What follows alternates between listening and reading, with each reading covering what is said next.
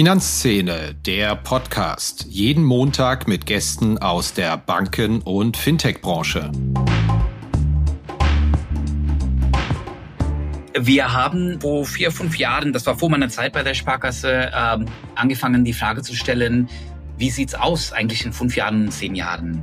Und die Antwort war ziemlich besorgniserregend weil wir haben gesagt, es geht nicht um eine schöne Strategie oder Effizienzgewinn, sondern es geht um die Relevanz für unsere Kunden und damit langfristig auch um unsere Existenz.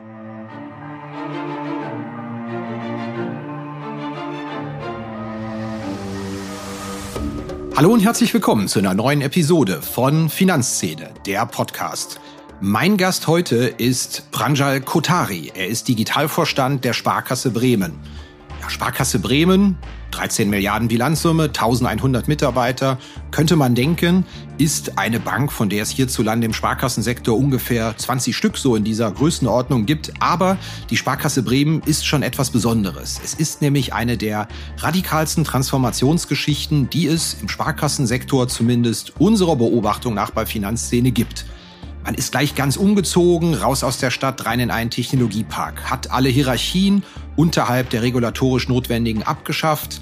Es gibt keine Geldautomaten, keine Bankschalter mehr in der Zentrale, keine festen Arbeitsplätze. Man denkt das Arbeiten komplett neu und das Produkt auch. Es soll digital sein. Man will wettbewerbsfähig sein mit den Akteuren auch aus dem Neobankensektor und man will, wie mir Pranjal Kotari erzählt hat, einfach auch über 10, 15, 20 Jahre wettbewerbsfähig sein und nicht nur über die kommenden drei Jahre, weil Schmerz spüren Banken, glaubt er eigentlich noch nicht. Das wird allerdings noch kommen. Pranjal Kotari ist ein sehr erfahrener Bankenmann. Er ist Geschäftsführer bei Planet Home gewesen, hat bei der Deutschen Börse, Unicredit, Boston Consulting gearbeitet, war Geschäftsführer bei der Deutschen Fintech Solutions und ist jetzt seit 2019 bei der Sparkasse Bremen. Ich habe sehr viel gelernt bei diesem Gespräch und steigen wir einfach ein und gehen mal der Frage nach, was machen Sie da eigentlich in Bremen, Herr Kotari? Hallo, Herr Kotari, herzlich willkommen im Podcast. Vielen Dank für die Einladung. Ich freue mich. Ja, heute ist trotz Remote-Aufnahme ein kleines Heimspiel für mich. Wissen Sie warum? Erzählen Sie mir. Meine Schwiegereltern leben in Bremen, meine Frau kommt aus Bremen und meine Schwiegereltern sind seit Jahrzehnten maximal zufriedene Kunden bei der Sparkasse Bremen. Oh, das freut mich total. Da baue ich dann gleich mal meine erste Frage auf. Das Girokonto von denen kostet acht Euro im Monat, auch für Filialkunden. Wenn da eine Kundin oder ein Kunde sonst bei Ihnen kein Geschäft betreibt, keine Fonds, keine Versicherung, keine Baufinanzierung, einfach nur ein Girokonto führt, kann man damit Geld verdienen? Äh, auf jeden Fall. Damit werden man nicht reich, aber damit hat man mindestens einen Großteil der Kosten abgedeckt. Vor allem auf der Infrastrukturseite, die Filialen, die Geldautomaten und so weiter. Okay, aber die Sparkasse Bremen arbeitet ja auch sehr stark an ihrer Effizienz und darüber wollen wir heute sprechen. Sie haben eines der radikalsten Transformationsprogramme, die ich so im Sparkassensektor in den letzten Jahren gesehen habe, auf den Weg gebracht, ohne dass es eigentlich viele Leute bemerkt hätten deutschlandweit. Sie sind umgezogen, 600 Mitarbeiter raus aus der Innenstadt in eine Technologiepark. Es gibt da hörte ich keine Geldautomaten mehr, keine Schalter mehr in ihrer Zentrale. Stimmt das eigentlich oder war das nur eine geschickte PR, was Sie da auf den Weg bringen? Nein, das stimmt. Wir haben in der neuen Zentrale keine Geldautomaten, kein Servicekundenverkehr, also Beratung auf jeden Fall, aber äh, keine klassische Banklaufverkehr. Äh, was genau machen Sie denn da mit der Transformation? Ich lese da, Sie wollen kundenzentrierter werden, Sie wollen digitaler werden. Das wollen ja im Grunde genommen alle, aber bei Ihnen ist das offenbar ein erheblich weitreichenderer Prozess als bei vielen anderen, ich nenne es mal klassischen Banken. Können Sie das ein bisschen näher beschreiben, was Sie da auf dieser Reise machen? Ja, dann muss ich ein bisschen äh, tiefer in die Vergangenheit äh, äh, eintauchen, wo wir herkommen, äh, um dann zu sagen, wo wir hinwollen, wenn es für Sie okay ist. Nur zu, für unsere Hörer ist es hoffentlich auch okay. Wir haben vor vier, fünf Jahren, das war vor meiner Zeit bei der Sparkasse, ähm, angefangen, die Frage zu stellen, wie sieht's aus eigentlich in fünf Jahren, zehn Jahren? Und die Antwort war ziemlich besorgniserregend, weil wir haben gesagt, es geht nicht um eine schöne Strategie oder Effizienzgewinn, sondern es geht um die Relevanz für unsere Kunden und damit langfristig auch um unsere Existenz. Und wenn man das so ernst definiert, geht man die Sache auch ganz anders ran, als wenn man sagt, äh, ja, so ein bisschen Digitalisierung, ein bisschen agiles Arbeiten und so weiter. Deshalb, was wir versuchen, ist eine komplette Neudefinition dessen, was eine Bank ist, was eine Sparkasse ist, äh, von A bis Z ohne dabei unsere DNA zu verlieren, ohne dabei auch natürlich äh, die regulatorischen Rahmenbedingungen zu verletzen. Und äh, das spiegelt sich zurück von unserer Kundenstrategie, wie wir organisiert sind intern, unser neue, neues Gebäude, welche neue Ideen, neue, neue Innovationen wir in die, auf den Markt bringen, äh, alles äh, einmal durch. Normalerweise denken ja viele klassische Banken nicht unbedingt 10, 15 Jahre voraus, aber Sie sind da schon zum Urteil gekommen, wenn wir so weitermachen, wie wir das bis jetzt machen, dann gerät die Bank schon in existenzielle Probleme. Habe ich das richtig verstanden? Langfristig. Nicht nur wir, sondern die ganze Branche. Dann erklären Sie mir doch mal, warum das so wenige Banken so radikal machen. Wollen die einfach noch ein paar Jahre durchwursteln, wenn sie klassische Filialbanken sind? Die Frage stelle mich auch immer. Habe keine gute Antwort. Ich habe ein paar Vermutungen. Das eine ist, äh, uns geht es immer noch so gut.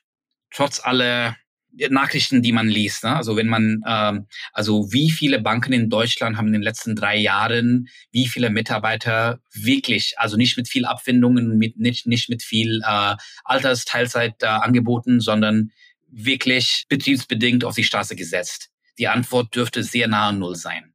Wie viele Bankvorstände würden wegen Performance gekündigt? Die Antwort dürfte auch nicht ganz null sein, aber relativ klein sein. Und wenn man das vergleicht mit äh, der Industrie, mit unseren Kunden, gibt es einfach eine Balance, die nicht mehr stimmt. Ähm, in den Innenstädten sieht man das bei den Einzelhändlern, auch, auch bei den großen Ketten, Kaufhof, Karstadt zum Beispiel, äh, oder auch bei anderen, in der Hotellerie, in, in, bei den Restaurants, da gibt es eine ganz andere äh, Dringlichkeit, weil sie eben auch viel mehr Schmerzen spüren.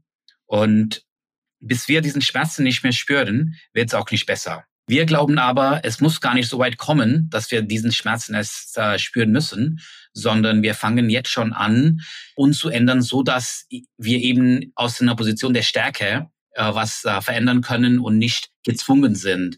Äh, das ist auch eine Situation, in der eine Deutsche Bank oder Commerzbank teilweise sich schon befinden, hat sich wieder stabilisiert in den letzten Monaten. Aber wir wollen, während wir es noch aus eigener Kraft können, uns äh, in einer neuen Welt bringen. Auf welcher Seite will denn da die Sparkasse Bremen die Fortschritte machen? Bei den Kosten, um zu sagen, unsere Angebote müssen durch digitale Lösungen günstiger angeboten werden? Oder bei den Erträgen, weil Sie sagen, wir müssen mit den Kunden noch sehr viel mehr vielleicht auch bankferne Geschäfte machen. Ich habe da in Ihrem Geschäftsbericht einen interessanten Passus gelesen, dass Sie sehr, sehr viel mehr Vermittlerdienstleistungen eigentlich als Bank erbringen wollen, notfalls auch für Dritte. Vielleicht können Sie uns da Ihre Strategie etwas näher erläutern. Ja, also sowohl Erträge als auch Kosten sind dann Nebenprodukte. Das ist nicht das Hauptziel. Das Hauptziel ist, äh, wie bleiben wir? Wir sind sehr stark, aber sehr lokal. Wie bleiben wir für die Stadt? Wie bleiben wir für unsere Privatkunden und Firmenkunden weiterhin relevant? Und um das zu tun, müssen wir uns mindestens genauso schnell ändern wie die Welt da draußen und äh, unseren Kunden auch unterstützen, in dieser neuen digitalisierten Welt sich zurechtzufinden. Wenn wir das geschafft haben, ergibt sich die Kostenseite und Ertragsseite automatisch. Also wenn wir genug Wert stiften, Value schaffen für unsere Kunden, dann sind die Kunden auch bereit dafür zu zahlen. Wenn wir unsere internen Prozesse automatisiert, digitalisiert, effizient genug aufgestellt haben, dann stimmt die Kostenseite auch automatisch. Können Sie uns vielleicht, um es etwas konkreter zu machen, ein, zwei Beispiele von konkreten Kundenprodukten oder Innovationen nennen, die Sie eingeführt haben in den letzten zwei, drei Jahren im Zuge dieser Transformation und vielleicht auch, was sich in der Arbeitsorganisation verändert hat, weil Schalter, die verschwinden und Geldautomaten in der Zentrale, das ist ja ein Sinnbild für etwas. Aber was hat sich da konkret auch für die Mitarbeiter verändert? Haben Sie da auch vielleicht eine neue Organisation aufgesetzt, dass wir ein bisschen Speck an das Thema Transformation bekommen, die sich ja sehr viele Banken vornehmen? Sehr gerne. Ich würde es in drei Teilen strukturieren. Ähm, die ersten zwei sind äh, so outward looking sozusagen, also die Kundensicht und das dritte ist, wie müssen wir selber aufgestellt sein, äh, aus, äh, um kundenzentriert zu sein.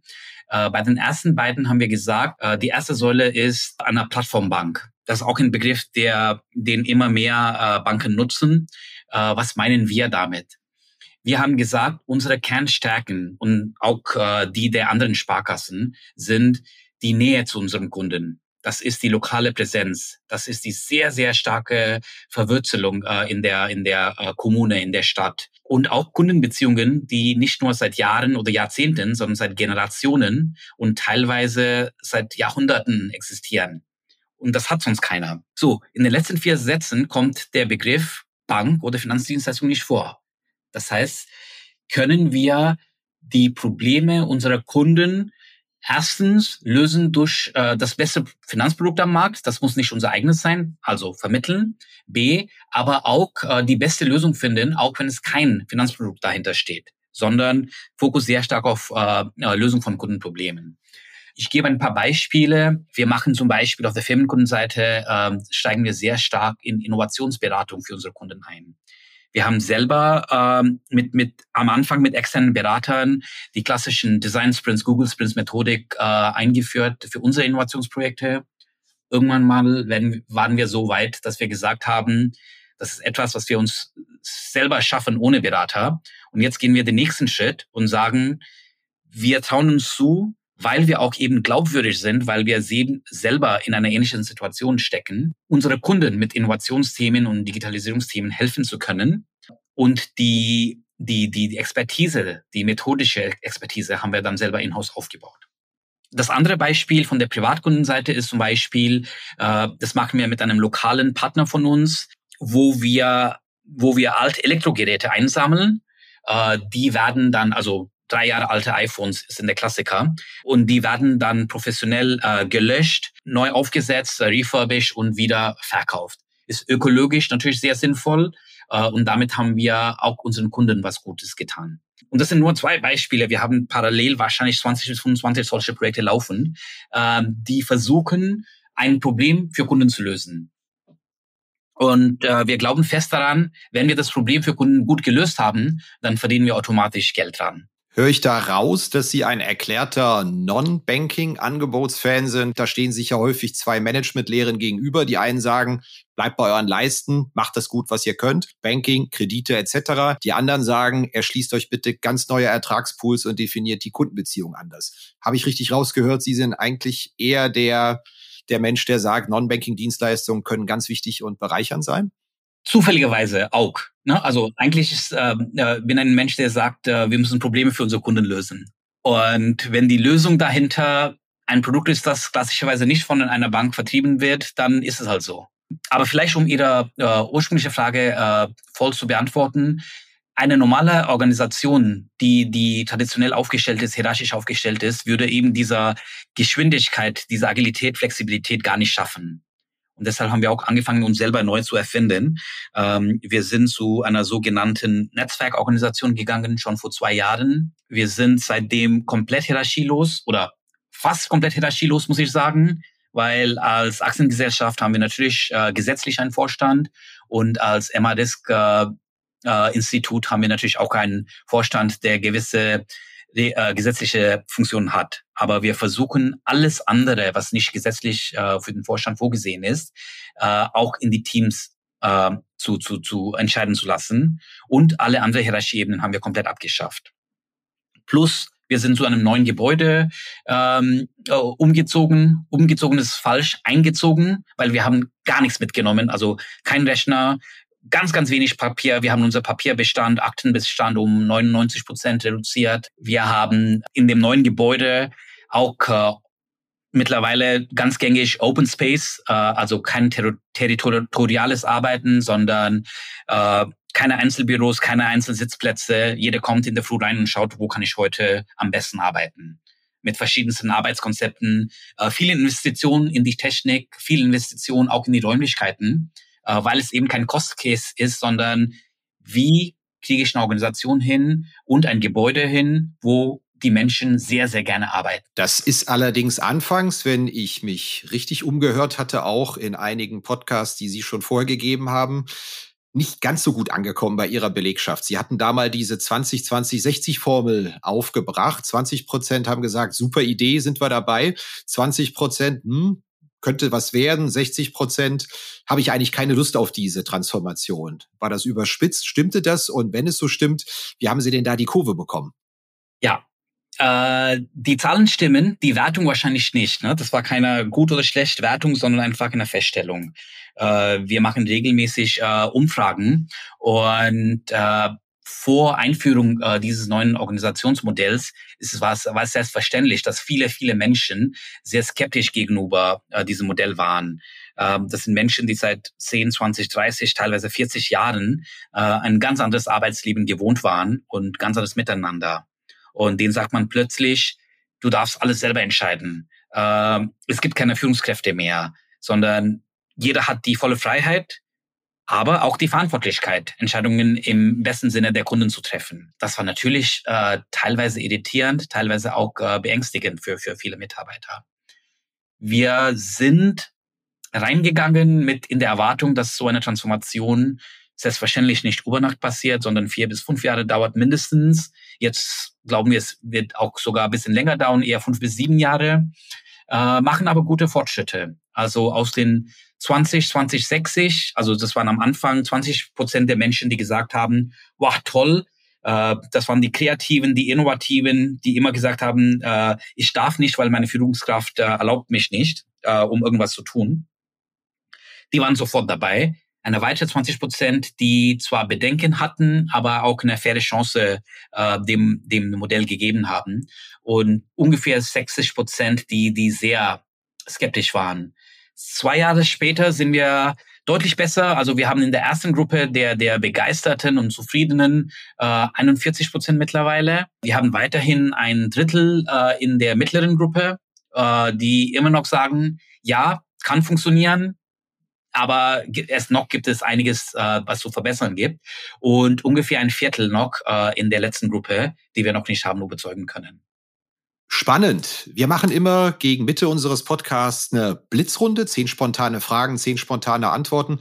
Die würde ich gerne schon mal vorsichtig anmoderieren mit einer Frage, die mehr in Richtung Ihrer Karriere und Persönlichkeit geht wenn man mal so ihre beruflichen Stationen anschaut, wo sie bis jetzt schon gearbeitet haben, dann lese ich hier Deutsche Börse, Boston Consulting Group, Unicredit, Planet Home, Deutsche Fintech Solutions. Mal ganz platt gefragt, was treibt einen denn mit so einer Biografie am Ende in den Vorstand einer regionalen Sparkasse wie die in Bremen?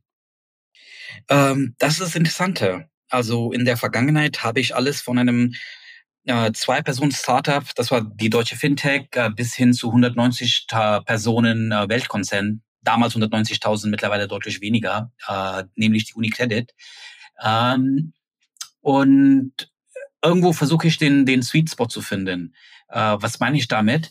Äh, das Unternehmen soll groß genug sein, äh, und, und äh, um, dass man auch Impact haben kann, aber trotzdem klein genug, dass man auch was ändern kann. In einem größeren Organisation ist es sehr, sehr schwierig, ähm, was zu ändern. Und in einer kleinen Organisation, ich habe mein Startup äh, nicht nur agil, sondern extrem agile äh, aufgebaut, aber wir waren am Ende 42 Menschen. Also wie viel kann ich mit 42 Menschen bewegen? ähm, versus wie kann ich, äh, wie viel kann ich mit den 1200 Menschen bei einer Sparkasse Bremen bewegen. Viel wichtiger aber war die Kundenseite. Das war auch für mich persönlich wichtig.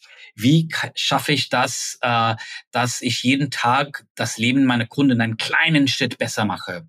Und das ist etwas, was mich persönlich sehr, sehr viel Freude macht und äh, mir persönlich sehr wichtig ist. Und deshalb, äh, ja, als sich die Möglichkeit ergeben hat, hat habe ich die auch genommen. Kommen wir zu unserer Rubrik Blitzrunde. Ich stelle Ihnen zehn spontane Fragen. Sie antworten natürlich möglichst spontan. Gerne. Wie zahlen Sie denn an der Kasse im Supermarkt? Bar, Karte oder mit einer digitalen Wallet-Lösung? Uh, Apple Watch. Gibt es ein Fintech, das Sie dafür bewundern, dass es die Dinge besonders gut digital und kundenfreundlich löst? Uh, Trade Republic. Lieber Homeoffice oder lieber Büro? Uh, volle Freiheit.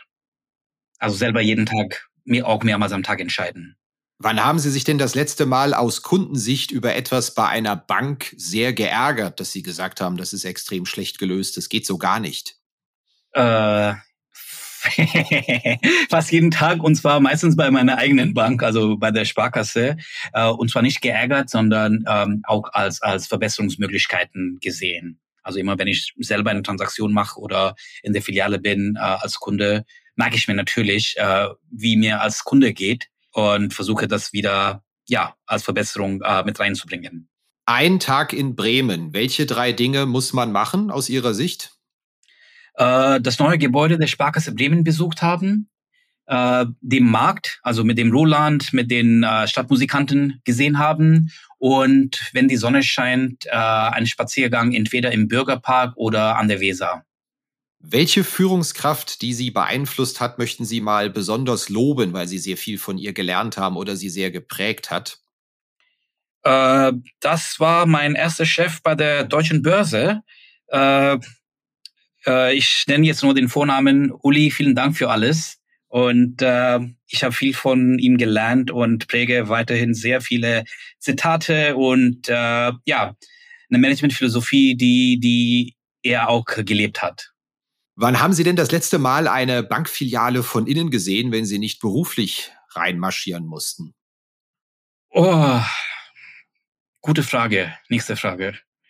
Nee, lange, lange, lange her.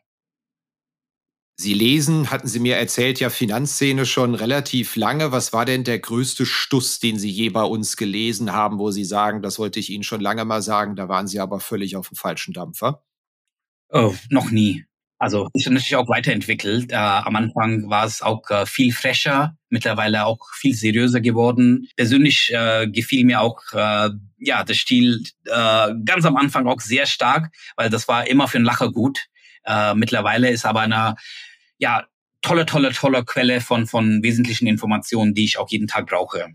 Okay, dass wir nicht mehr so frech sind, hören wir natürlich ungern. Das war eigentlich so nicht geplant, aber nehmen wir einfach mal als konstruktive Kritik.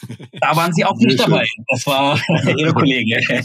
Ja, prima. Blitzrunde ist damit fast beendet. Meine letzte Frage. Sie sind ja ganz stolz auf Ihren Chatbot, den Sie bei der Sparkasse Bremen haben. Ich habe mal vorher einen kleinen Test gemacht und mir mal ganz spontan fünf Fragen ausgedacht, die ich dem Chatbot gestellt habe. Was glauben Sie, wie viel der fünf Fragen konnte er mir vernünftig beantworten, dass er mir auch weitergeholfen hat? Vier. Es waren drei. Sehr schön. Blitzrunde ist damit beendet. Meine nächste Frage dreht sich auch ein wenig um das Thema Strategie. Da habe ich in Ihrem 2020er Geschäftsbericht gelesen, dass Sie beim Verwaltungsaufwand trotz geplanter Investitionen in den Transformationsprozess ja doch mit einem deutlichen Rückgang der Kosten rechnen. Das ist ja auch etwas, was für eine Sparkasse eigentlich sehr ungewöhnlich ist. Ist das auch eine Sache, von der Sie sagen, das geht nicht anders? Wer heutzutage da digital und agil und wettbewerbsfähig unterwegs sein muss, der muss auch mit den Kosten zurückkommen? Unsere Philosophie ähm, ist, dass die Investitionen sollen A, sich lang langfristig selber tragen durch neue Erträge oder durch äh, weitere Kosteneinsparungen. B, aber, und das ist der Punkt, äh, den Sie angesprochen haben, auch kurzfristig finanziert sein durch äh, Einsparungen im operativen Geschäft. Das äh, schaffen wir nicht jedes Jahr, aber in den meisten Jahren, wo wir im operativen Geschäft äh, einfach äh, so viel Effizienz schaffen, dass wir uns eben dieser, diesen Luxus erlauben können, in Sachen investieren zu können, die, die vielleicht funktionieren können oder auch nicht. Sie sind ja selbst Digitalvorstand der Sparkasse Bremen. Ich gebe zu, so viele Digitalvorstände bei Sparkassen sind mir nicht bekannt. Sind Sie da der Einzige noch oder sind da schon mittlerweile mehr dazugekommen? Da bin ich überfragt. Ich war auf jeden Fall der Erste. Ob ich noch der Einzige bin, bin ich mir nicht ganz sicher. Es gibt ja da auch zwei Lehren. Die einen sagen, sie müssen das institutionalisieren, sie brauchen einen Digitalvorstand. Ähnliche Debatte hatten wir ja auch mal in der Bundesregierung. Brauchen wir eigentlich eine Digitalministerin oder einen Digitalminister? Die andere Lehre sagt, naja, es zwar, wäre zwar schön, einen zu haben, aber viel wichtiger ist doch, dass es eine Querschnittsaufgabe ist. Der ganze mhm. Vorstand muss so ticken, der muss digital sein. Es hilft nichts, einen hinzusetzen. Schlimmstenfalls haben sie sogar den Effekt, dass es heißt, für solche Sachen haben wir doch hier jemanden, und dass es eben nicht jeder als seine Aufgabe sieht. Jetzt müssen Sie mal aus Ihrer Sicht des Digitalvorstands kontern, warum eigentlich die Besetzung doch eine sehr gute Idee ist. Ähm, ich würde die Frage einfach anders beantworten. Also Digitalisierung ist mittlerweile äh, so wichtig und äh, so stark beeinflussend, äh, was unser zukünftiges Geschäftsmodell angeht, dass jeder im Unternehmen und mindestens jeder Vorstand äh, sich damit äh, stark beschäftigen muss. Ich habe nur den Titel Digitalvorstand. Äh, eigentlich sind wir ein Team und äh, ich bin so, sowohl Digitalvorstand als auch in der Questions-Schnittfunktion. Also äh, bei uns spiele ich beide Rollen. Ähm, da haben wir auch sehr viel Glück, dass wir in unserem Vorstandsteam keine Silo-Bedenken, äh, keine Berührungsängste haben, sondern sehr, sehr offen und konstruktiv miteinander umgehen. Äh, was es auch ermöglicht, dass, dass äh, wir nicht gegenseitig Politik machen, sondern immer über die Kunden denken. Und das macht es einfach. Was waren denn im Zuge Ihrer Transformation die wichtigsten Learnings, vielleicht auch mit einem Blick drauf, was erheblich schwieriger lief, als Sie sich das in diesem Transformationsprozess vorgestellt haben und was lief vielleicht umgekehrt deutlich besser, wo eigentlich jeder Berater warnt, oh wow, wow, da wird's aber schwierig? Ich glaube, das wichtigste Learning für mich war, und so, das wusste ich theoretisch schon vorher, aber jetzt auch äh, wirklich äh, stark in den letzten Jahren erfahren, bei der Digitalisierung geht es gar nicht um die Digitalisierung selber oder vor allem nicht um die Technik, sondern um die Menschen. Das heißt, es ist ein Mindset-Change, ein, äh, wie man die eigenen Denkmuster der Vergangenheit ändern kann. Viel stärker kundenorientierter zu denken, viel agiler zu denken, flexibler zu denken, viel öfter die Frage stellen, warum eigentlich nicht, als zu sagen, es geht nicht, weil. Und äh, das andere ist äh, einfach, äh, das war für mich persönlich ein Learning, viel mehr Geduld zu haben, als ich ja, als ich im Innersten eigentlich äh, habe, weil manche Sachen dauern halt ein bisschen länger und wenn man versucht, zu stark zu pushen, hat man wahrscheinlich die bessere Lösung, aber die Menschen äh, verloren. Und wenn die Lösung dann nicht gelebt oder umgesetzt wird, dann ist auch niemandem geholfen. Ich habe jetzt auch gelesen, dass es Ihnen sehr wichtig ist, zu den Wettbewerbern von morgen aufzuschließen. Oder es geht nicht mehr um die Großbanken, Volksbanken, Raiffeisenbanken oder die benachbarten Sparkassen, sondern es geht darum, mit den ganz neuen Wettbewerbern, ich denke mal, Sie haben da ein wenig auch an die Neobanken gedacht, an die N26s dieser Welt gedacht, als Sie das formuliert haben. Mal platt gefragt, ist das nicht ein wenig vermessen zu glauben, man könnte in Sachen Agilität, kundenzentriertes Denken tatsächlich als Sparkasse mithalten mit dem, was da in Sachen digitales Denken geboten wird bei den ganz neuen Akteuren? Nein. also ich gebe äh, ja, nee, ich gebe äh, drei konkrete Beispiele. Das eine ist zum Beispiel das klassische Feld Robo-Advisor. Also wir haben einen eigenen Robo-Advisor gebaut, äh, Smarvesto. Der ist die letzten zweieinhalb Jahre in jeder Performance-Ranking mit Abstand die Nummer eins in Deutschland. Kein Scalable, kein Raisin, nix sondern Smaresto der Sparkasse Bremen. Und das zweite Beispiel ist, wir bauen gerade, beziehungsweise ist schon live, eine Baufinanzierung-App. Wir waren die ersten in Deutschland, die eine PSD2-basierte äh, Kreditzusage äh, eingebaut haben. Und es gibt mittlerweile auch eine Lösung von, von äh, Europäs, äh, gemeinsam mit den Volks- und Raiffeisenbanken oder Sparda-Banken teilweise. Äh, aber wir waren die Ersten. Kein Fintech, kein Big Tech, sondern die Sparkasse Bremen. Und das dritte ist wieder intern organisatorisch. Wir brauchen noch unsere Zeit, aber heute schon sind wir so agil und so schnell, dass wir innerhalb einer Woche eine Idee, eine grobe Idee mit Kundentesting, Prototypen äh, gebaut haben, innerhalb von vier bis fünf Wochen ein erstes funktionierendes MVP haben. Und zwar auch im komplexen Bankumfeld. Ne? Also ich rede über ein PSD2-Produkt, das wir innerhalb von fünf Wochen äh, auf die Beine gestellt haben, dann verlieren wir auch äh, lang, langsam irgendwann mal die Geschwindigkeit, wenn es um die, ich sag mal, die, die klassischen regulatorischen Compliance, Legal-Themen geht. Da verlieren, verlieren wir noch Zeit, da sind wir noch nicht gut, aber werden besser. Das heißt, ich scheue mir keinen äh, Vergleich mit keinem Fintech äh, in Deutschland, was äh, Schnelligkeit, Innovationskraft angeht. Hier muss ich aber auch eine Lanze brechen für die Finanzinformatik und für die Sparkassenfinanzgruppe für unsere Komplexität, unsere Große bewegen wir uns schon relativ gut mittlerweile und auf jeden Fall in die richtige Richtung. Ähm, und das Wichtigste ist, ohne den, die hervorragende Skalierung und Sicherheit, die uns äh, unsere Kernbank IT bietet, wären wir gar nicht in der Lage, die ganzen innovativen Themen ähm, zu treiben, die Risiken einzugehen, dass wir, ich sag mal, im Beyond Banking Geschäft äh, eingehen. Ähm, das heißt, es muss eine Symbiose aus beiden Seiten sein, eine sichere, stabile Kernbank IT plus die Willigkeit und Fähigkeit, äh, Innovationen einzugehen. Spannend. Ich muss Ihnen jetzt äh, kleine politische Frage doch noch stellen, wenn Sie sagen, Sie bauen da an Ihrem eigenen Robo. Sie arbeiten selbst im Baufinanzierungsvermittlungsgeschäft und tatsächlich habe ich ja auch da gelesen in Ihrem Geschäftsbericht, je nach Kundenwunsch vermittelt und Verfügbarkeit des Produkts auch eines Dritten. Muss ich natürlich schon fragen, wie sieht man denn das intern? Die, der Sparkassenverbund lebt ja schon davon, dass es heißt, naja, für die IT ist die Finanzinformatik zuständig, für die Wertpapiere hat man mit der Deka ein potentes Haus. Ah, wird das da gerne gesehen, dass Sie da auch selbst an Lösungen basteln oder wird das auf Dauer unvermeidlich sein, dass auch Sparkassen da mal individuelle Wege gehen? Ähm, teils, teils. Also äh, auf der einen Seite kriegen wir sehr viel Zuspruch ähm, und äh, sehr viel auch Bewunderung von anderen Sparkassen, ähm, auch, auch konkrete Gespräche zu Kooperationen und Partnerschaften, äh, die, die im Hintergrund laufen. Ähm, auf der anderen Seite in der Mitte irgendwo gemischte, äh, gemischte äh, Reaktionen, wo wir, wir selber versuchen, durch äh, unsere Vorreiterrolle äh, die Gruppe mitzunehmen. Manchmal gelingt es uns, manchmal auch nicht, aber so ist es. Und äh, teilweise haben wir auch äh, einfach Unverständnis dafür, äh, für das, was wir machen. Damit müssen wir leben. Wichtig ist für mich äh, oder für uns als Sparkasse Bremen immer, meine Existenz ist nicht von den Verbandspartner, Verbundspartner oder von, von dem DSGV der Finanzinformatik abhängig, sondern von der Zufriedenheit meiner Kunden. Wenn ich so denke, dann muss ich auch so agieren äh, und dann sehe ich, äh, gehe ich äh, viele, viele Sachen anders an. Meine letzte Frage ist eigentlich häufig dieselbe. Ich frage eigentlich meinen Gast sehr gerne, welcher Trend wird denn nachhaltig unterschätzt von Journalisten, von der ganzen Bankenbranche, worüber eigentlich viel mehr geschrieben werden müsste, wem man oder wem oder was man mehr Beachtung schenken müsste.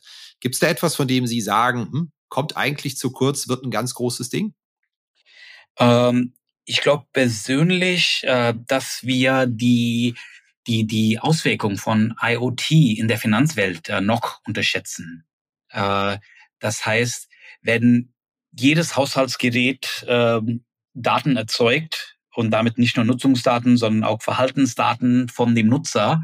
Äh, und diese Daten auch frei verfügbar und analysierbar sind, kann man ganz andere Probleme für Kunden lösen, ganz andere äh, auch Erkenntnisse über den Kunden haben, als wir es heute haben. Äh, das wird nicht zwei, drei Jahre dauern, sondern ein bisschen länger, aber ich glaube, äh, das unterschätzen wir heute noch. Ja, das war's wieder mit dieser Episode von Finanzszene, der Podcast. Wir sagen danke fürs Zuhören, freuen uns über Ihr Feedback unter redaktion.finanz-szene.de. Kontaktmöglichkeiten auch über Threema in den Notes zu diesem Podcast. Vielen Dank. Redaktion und Host Christian Kirchner. Coverdesign Elida Atelier Hamburg. Produktion und Schnitt Podstars bei OMR Hamburg. Musik Liturgy of the Street von Shane Ivers www.silvermansound.com